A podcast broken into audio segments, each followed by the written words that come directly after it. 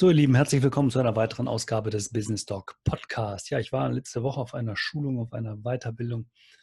Äh, ich habe es genossen, endlich mal wieder rauszukommen ähm, und mit mehreren Menschen zusammen ähm, an sich selbst zu arbeiten, viele Mediziner getroffen und äh, wir haben sehr viel diskutiert. Und ähm, da ich diese Woche dann keinen Podcast aufnehmen konnte und ich euch mal wieder eine Solo-Folge eigentlich präsentieren wollte, ähm, habe ich mich dazu entschieden, die Keynote, die wir 2019 schon mal äh, hatten, unter dem Titel Arzt und Unternehmer umzubenennen und ähm, jetzt das Thema bewusste Inkompetenz in den Vordergrund zu stellen. Ja, was ist das Thema bewusste Inkompetenz? Ihr habt es, ähm, werde euch auch einen, einen Link zu einem ähm, Artikel, den ich darüber geschrieben habe, also das Vier-Phasen-Modell Entwicklungsschritte auf dem Weg in die eigene Praxis, ähm, nochmal beschreiben. Es geht eigentlich darum, dass ähm, äh, dieses Thema, ich weiß, dass ich nichts weiß, ähm, für viele eine gute Situation ist, um einfach etwas zu wagen und auch ähm, für den Mediziner vielleicht gut ist, einfach zu sagen, ich gehe jetzt den Weg in die eigene Praxis, ohne immer viel nachzudenken über dieses Thema. Ist das jetzt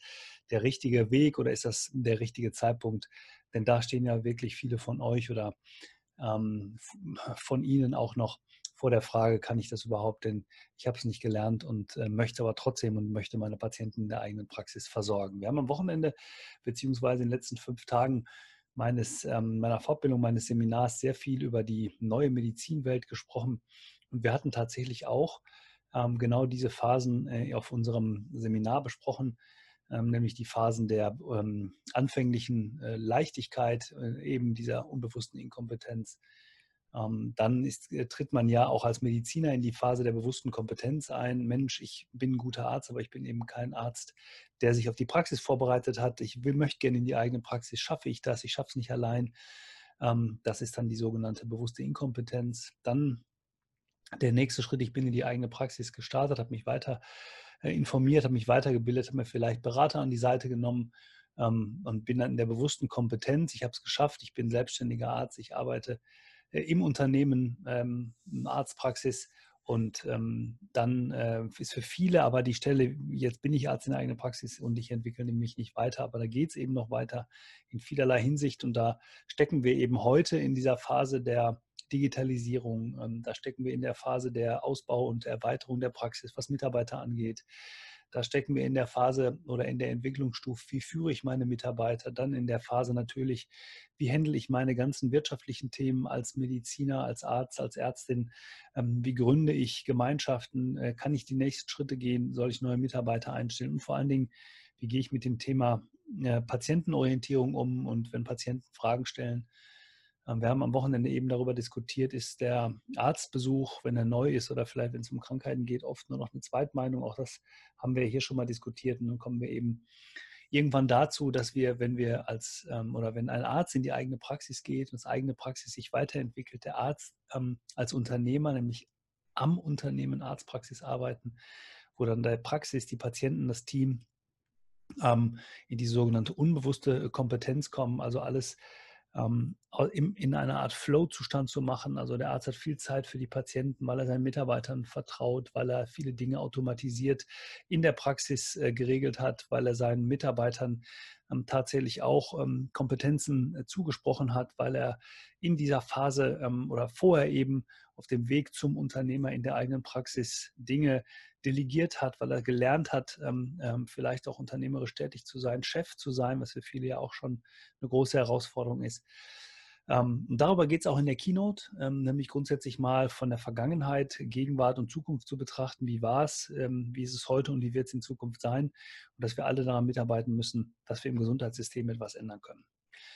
Hört euch die Keynote nochmal an. Es war aus einer Zeit, wo Keynotes, ich hätte fast gesagt, noch, noch möglich waren, aber mittlerweile kommen wir wieder dahin und ich hoffe, dass das auch so bleibt und dass wir uns alle sehen auf der nächsten Startup-Praxiskonferenz, nämlich am 7.11.2020 in Bochum. Karten gibt es noch unter der startup-praxis.de. Und wenn ihr Fragen habt zu eurem Unternehmen, zum Aufbau der eigenen Praxis, dann wendet euch doch einfach an info.businesstalk.online. Und wenn ihr Fragen habt, zum Thema der ähm, Business Class ähm, und zu einer Masterclass, die wir jetzt äh, ab Januar bzw. Februar 2020 starten werden, mit vielen tollen Ausbildern dabei, dann wendet euch gerne ebenfalls nochmal an info.businesstalk.online. Ich wünsche euch eine tolle Woche. Nächste Woche geht es weiter mit einer Interviewfolge. Bleibt unternehmerisch und habt eine tolle Woche. Bis dahin. Ciao.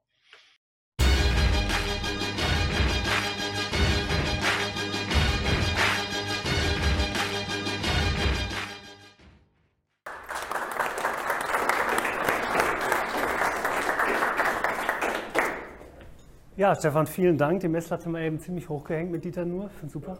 Schöner Einstieg. Vielleicht eine Sache vorab. Also ich fand das echt toll, was wir heute Abend schon gehört haben. Ich bin echt begeistert. Vielen Dank an alle Vorredner.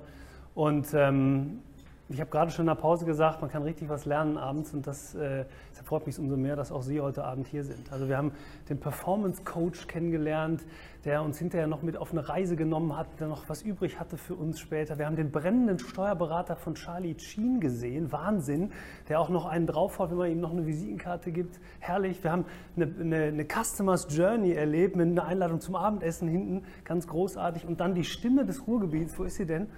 Die Stimme des Ruhrgebiets die auch mir wieder gezeigt hat, dass man nicht pressen darf, damit es doch ein bisschen einfacher wird mit der Rede. Ja, wenn ich von einer Gruppe spreche, rufe ich meist immer in den Saal, ist ein Arzt im Raum? Ja! das ist super. Das ist super, wirklich.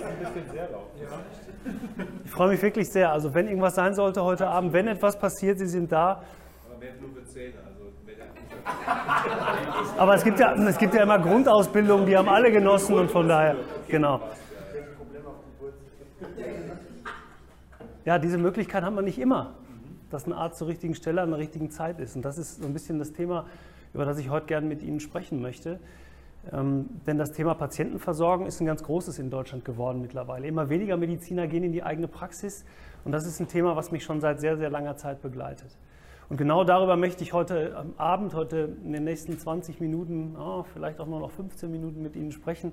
Meinen Namen sehen Sie da oben, ich bin Oliver Neumann und ich mache den Arzt zum Unternehmer. Jetzt ist das mit dem Arzt ja so eine Sache. Eigentlich könnte man ja meinen, Mensch, der sollte doch brennen für diese eigene Praxis. Erfolgreich in die eigene Praxis zu starten, ist doch ein Riesending. Es ist doch total schön. Wir haben gerade gesehen, mein Haus, mein Auto, mein, mein, mein Boot, das ist doch das, was der Arzt will.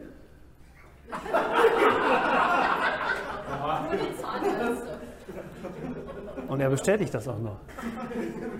Aber es ist, eben, es ist eben vielleicht auch ganz einfach nachweisbar, dass das funktioniert. Es gibt ja Zahlen, Daten, Fakten, es gibt Businesspläne, die wir schreiben können. Ganz einfach, da können wir das sogar belegen, dass das funktioniert. Es gibt aber auch Mediziner, die haben richtig Spaß an ihrer Sache.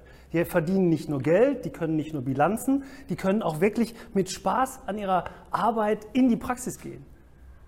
Und es gibt auch welche, die sagen, ich bin eigentlich nur angetreten, um Menschen zu helfen.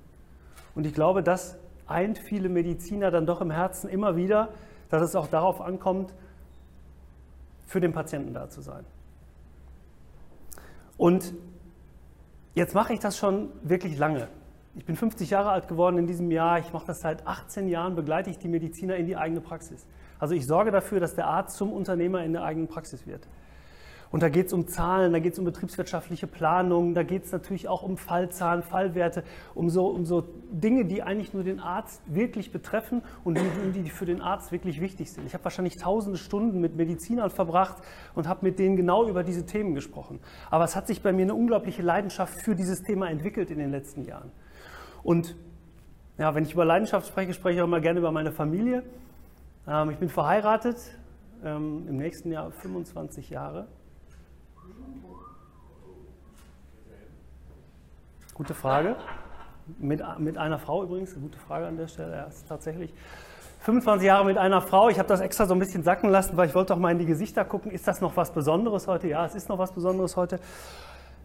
Ich habe aus dieser Ehe sind drei Kinder entstanden. 24, 22 und ein 16, ein fast 16-Jähriger. Und ähm, das ist meine große Leidenschaft, meine Familie, das ist meine Basis.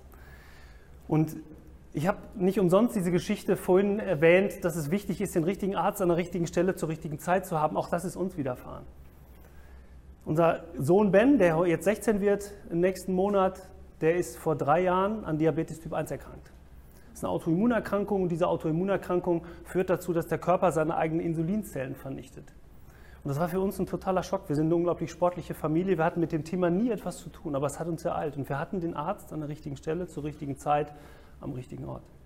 Und wäre das nicht der Fall gewesen, würde ich vielleicht jetzt nicht hier stehen oder ich würde morgen nicht Bens 16. Geburtstag feiern oder wäre jetzt nicht gerade in die Oberstufe eingeschult worden. Also ganz unterschiedliche Themen und deshalb ist mir das Thema seit drei Jahren so wichtig. Ich habe es gerade in der Pause noch gesagt. Ich immer, war immer auf der Suche danach, was passiert in meinem Leben noch.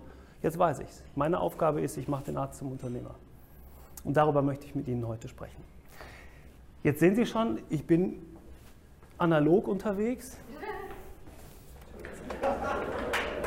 Ah, nicht zu früh, nicht zu früh. Noch nichts gemacht. Ich gehe mal hier rüber auf diese Seite. Ich möchte mit Ihnen über, ich möchte mit Ihnen über drei Themen sprechen. Und zwar, ich möchte ein bisschen in die Vergangenheit gucken, ich möchte in die Gegenwart gucken und ich möchte auch in die Zukunft blicken. Und wie es immer so ist, hängt die Folie natürlich falsch. Aber ich möchte erst eine Vergangenheitsbetrachtung machen. Und ich möchte vor allen Dingen Sie mit auf die Reise nehmen, mal zu erklären, wie funktioniert das System Arzt, damit Sie als Patient oder wir als Patient Dinge auch besser verstehen können. Die Vergangenheit sieht so aus oder sah so aus, dass der Arzt sehr lange in der Ausbildung ist. Das Studium dauert zwischen sieben, fünf und sieben Jahre. Also alles das, was der Arzt in dieser Zeit, die Ärztin, wenn ich heute nur Arzt sage, verzeihen Sie es mir bitte, ich meine auch immer die Ärztin, natürlich die Medizinerin dahinter. Also fünf bis sieben Jahre Studium, weitere fünf bis sieben Jahre bis zur Facharztausbildung. Wenn man Facharzt ist, kann man sich als Arzt in eigener Praxis niederlassen. Bei Zahnärzten ist es ein bisschen anders, aber äh, Sie verzeihen mir den kleinen Schwenk. Das heißt, 14 Jahre braucht ein Mediziner, um Facharzt zu sein. Was ist ein Facharzt? Ein Facharzt ist ein Gynäkologe, ist ein Orthopäd, ist ein Chirurg, ist ein Kinderarzt, ist vielleicht ein Internist, ein Allgemeinmediziner, wie Sie sie alle kennen, wenn Sie schon mal beim Arzt gewesen sind. Und ich gehe mal davon aus, dass irgendjemand schon mal beim Arzt gewesen ist. In dieser Zeit hat der Arzt gelernt, Medizin zu machen und wirklich gute Medizin zu machen. Wir in Deutschland haben eine super Medizinerausbildung. Ohne Frage ist in Deutschland, haben wir in Deutschland eine der besten Ausbildungen, was die Mediziner angeht. Deshalb kommen übrigens so viele Mediziner aus dem Ausland hier hin und verschwinden aber dann wieder. Nützt dem System gar nichts, aber wir haben sie gut ausgebildet. Und deshalb ist es so unglaublich wichtig zu wissen, was da stattfindet. Denn die Krankenhäuser und Universitätskliniken haben aus meiner Sicht eine unglaublich hohe Verantwortung. Eine hohe Verantwortung dafür, welche Ausbildung erfährt denn ein junger Arzt. Und wir haben auch gerade kurz in der Pause, ich gucke dich einfach nochmal an, über Spiegelneuronen gesprochen. Das passiert auch hier in, der, in, der, in dem Klinikum. Denn der junge Mediziner, der junge Arzt erfährt von demjenigen, den er als Vorbild wahrnimmt, wie funktioniert Medizin, wie funktioniert Führung, wie funktioniert Praxis oder wie funktioniert Krankenhaus. Und das kann er zur Not von einem cholerischen Chefarzt lernen, der rumschreit, der keine Ahnung hat, wie gehe ich mit Patienten um, der das vielleicht auch nicht anders gelernt hat in dem Moment, ohne Wertung. Auch der tut nur das, was man ihm beigebracht hat. Aber der Arzt hat eben in den 14 Jahren, die Ärztin nie gelernt, wie gehe ich in die eigene Praxis? Wie werde ich, wie führe ich ein Unternehmen? Wie werde ich Unternehmer? Und das ist nicht nur Zahlen und Daten und Fakten, das sind vor allen Dingen auch Führung von Menschen, Führung von Patienten und Führung von Mitarbeitern. Und deshalb ist die Ausbildung an der Universitätsklinik unglaublich wichtig, nicht nur für diesen Prozess. Es gibt übrigens diesen, diesen schönen, diese schöne Geschichte, ich weiß nicht, ob Sie die kennen, ich erzähle sie kurz. Treffen sich zwei Assistenzärzte im Bauch, im Magenraum des Chefarztes. Sagt der eine zum anderen, boah, hat der Chef dich heute Morgen auch richtig eingesaugt? Nee, nee, sagt er, ich komme von unten.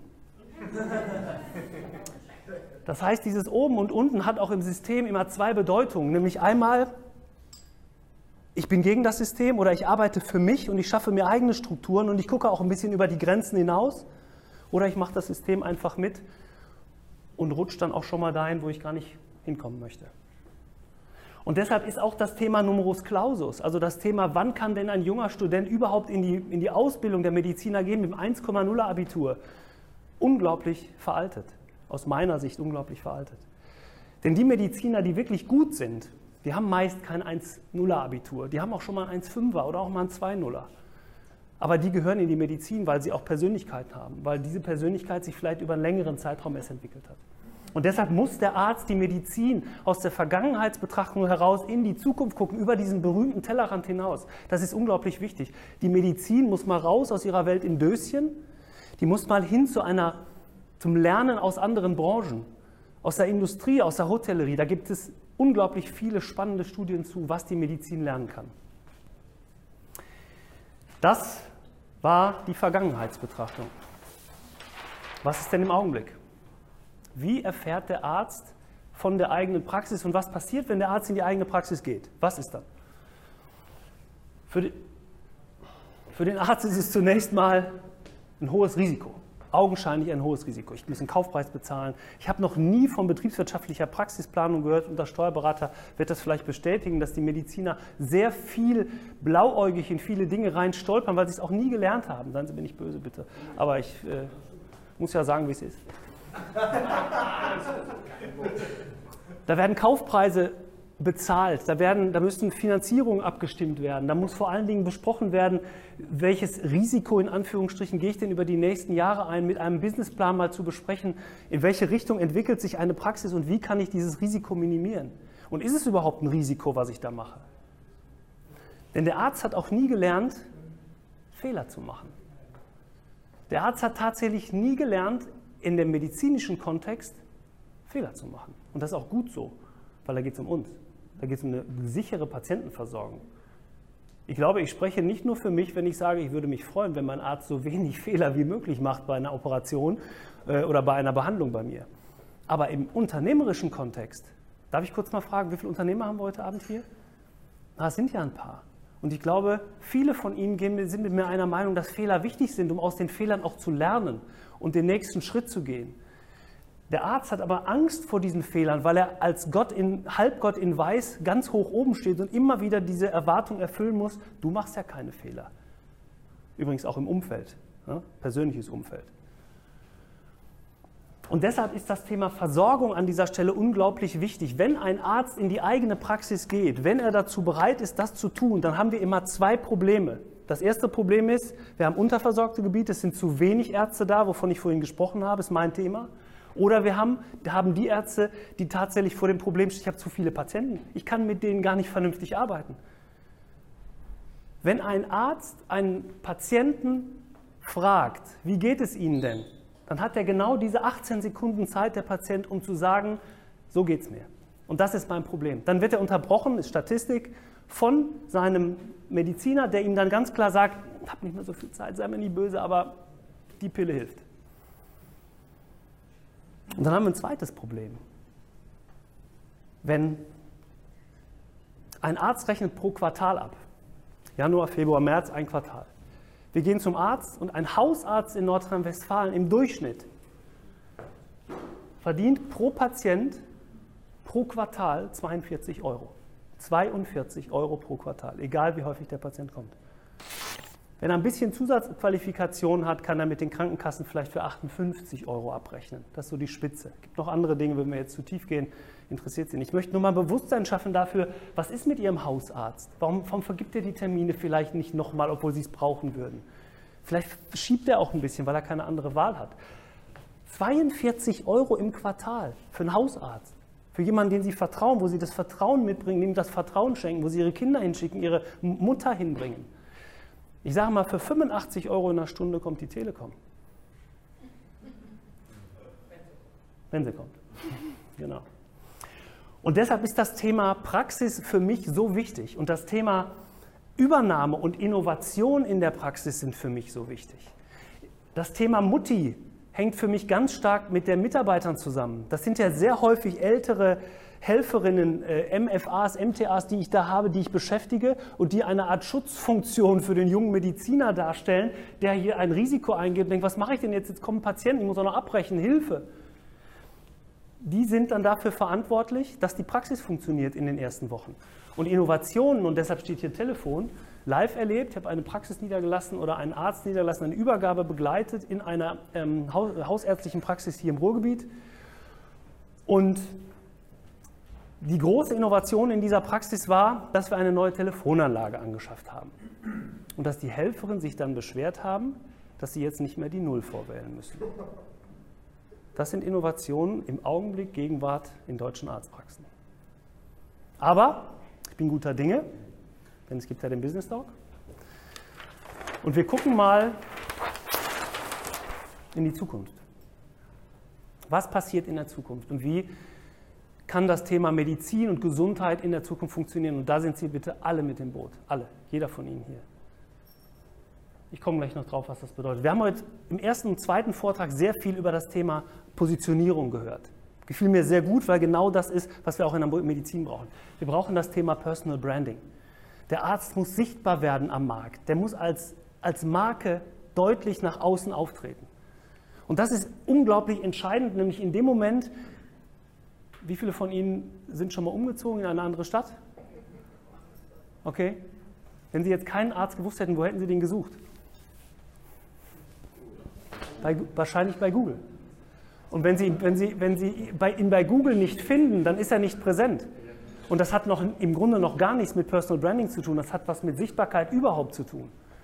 Und wenn ich jetzt überlege, wie macht sich denn ein Arzt sichtbar und was passiert, damit er überhaupt sichtbar wird, da spielt für mich das Thema Prävention eine unglaublich große Rolle und nicht in dem Sinne, wie wir es jetzt vielleicht alle im ersten Augenblick verstehen würden. Prävention heißt auch, Maßnahmen für den Arzt für die Zukunft entwickeln, wie er sichtbarer wird.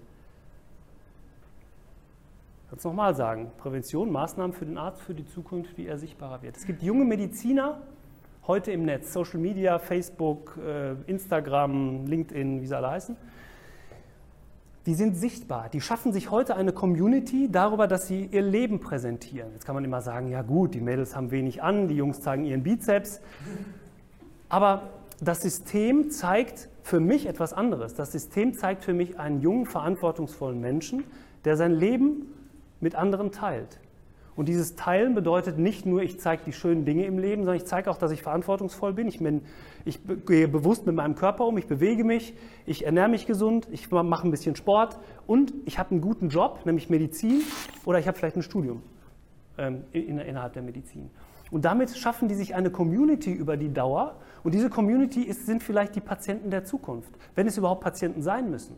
Und dann begegnen die sich aber nicht mehr auf Arzt, Patient, Kittel, also weißer Kittel, sondern die nähern sich schon an und begegnen sich auf Augenhöhe und erreichen sich mit präventiven Maßnahmen viel, viel früher. Und dann entsteht nämlich das Thema Gesundheit an einer ganz anderen Stelle.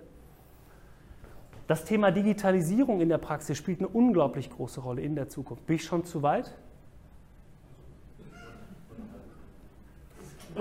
Okay, ich, ich beeile mich. Ähm, das Thema Digitalisierung spielt eine große Rolle. Warum? Weil es mittlerweile Mediziner gibt, die das für sich entdeckt haben. Es gibt Mediziner, die entwickeln zum Beispiel Apps, wie sie besser ihre äh, Praxisstrukturen ändern können die entwickeln Apps dazu, wie zum Beispiel das Wartezimmer abgeschafft werden kann. Es gibt in dem Bereich der Digitalisierung noch ganz, ganz viele andere Dinge. Videosprechstunde, äh, digitale Patientenakte und, und alles das E-Learning, KI. Das führt aber dazu, dass der Arzt einfach irgendwann mehr Zeit hat für den Patienten. Wenn ich heute in eine Praxis komme und der Arzt begegnet mir, legt mir die Hand auf und sagt, Herr Neumann, machen Sie sich keine Sorgen, das kriegen wir hin. Für mich beginnt in dem Moment Heilung, weil er sich Zeit nimmt für mich, weil er in dem Moment mehr da ist als die 18 Sekunden, die wir vorhin gesehen haben. Und das ist der Moment, wo ich sage, die Digitalisierung kann auch im ambulanten Bereich unglaublich viel Sinn machen, auch für uns als Patienten. Das, das gilt die Mitarbeiter, das gilt auch für den Bereich Mindful, Mindfulness, das gilt aber, und das ist mein Ansinnen, Lassen Sie uns gemeinsam dazu überlegen, wie wir den, Arzten, den Ärzten helfen können, bessere Mediziner zu werden, indem wir sie unterstützen in dem Moment. Adler heißt, der Arzt soll wie ein Unternehmer von oben auf die Praxis gucken und Praxisstrukturen mitlenken, seine Helferinnen, seine Mitarbeiter steuern, Dinge auch mal abgeben. Und vor allen Dingen soll er nicht selbstständiger im Unternehmen bleiben, also als Manager, Führungskraft das eigene Unternehmen irgendwie mit begleiten. Er soll strukturieren, er soll immer so zwei, drei Jahre in die Zukunft blicken. Das, was ich Ihnen heute mit auf den Weg geben wollte, ist, dass wir alle etwas dafür tun können, wenn mal wieder einer ruft, ist ein Arzt im Saal, dass wir alle froh sind, dass einer da ist. Und auch in Zukunft noch mehr junge Medizinstudenten in die eigene Praxis gehen. Das ist mein großes Anliegen, denn dann ist der Arzt dann da, wenn wir ihn brauchen. Und wenn wir alle da mitarbeiten, wenn der Arzt in hausärztlichen Praxis auch bei Ihnen kommt und sagt, ich führe die Videosprechstunde ein, ich führe den digitalen Prozess ein. Wir kommen tatsächlich dahin, dass Sie durchgehen können und nicht mehr warten müssen. Wir schaffen das Wartezimmer ab, dafür brauchen wir aber digitale Unterstützung. Dann sagen Sie nicht, nee, nee, mach das mal mit meiner Tochter, die ist schon. Gehen Sie mal selber in die, aus der Komfortzone raus und helfen ihm, das mitzuentwickeln. Dann haben wir den Arzt, der mehr Zeit hat. Wir kriegen wieder mehr junge Mediziner in die eigene Praxis. Und Sie haben dabei geholfen, dass der Arzt zum Unternehmer wird. Vielen, vielen Dank.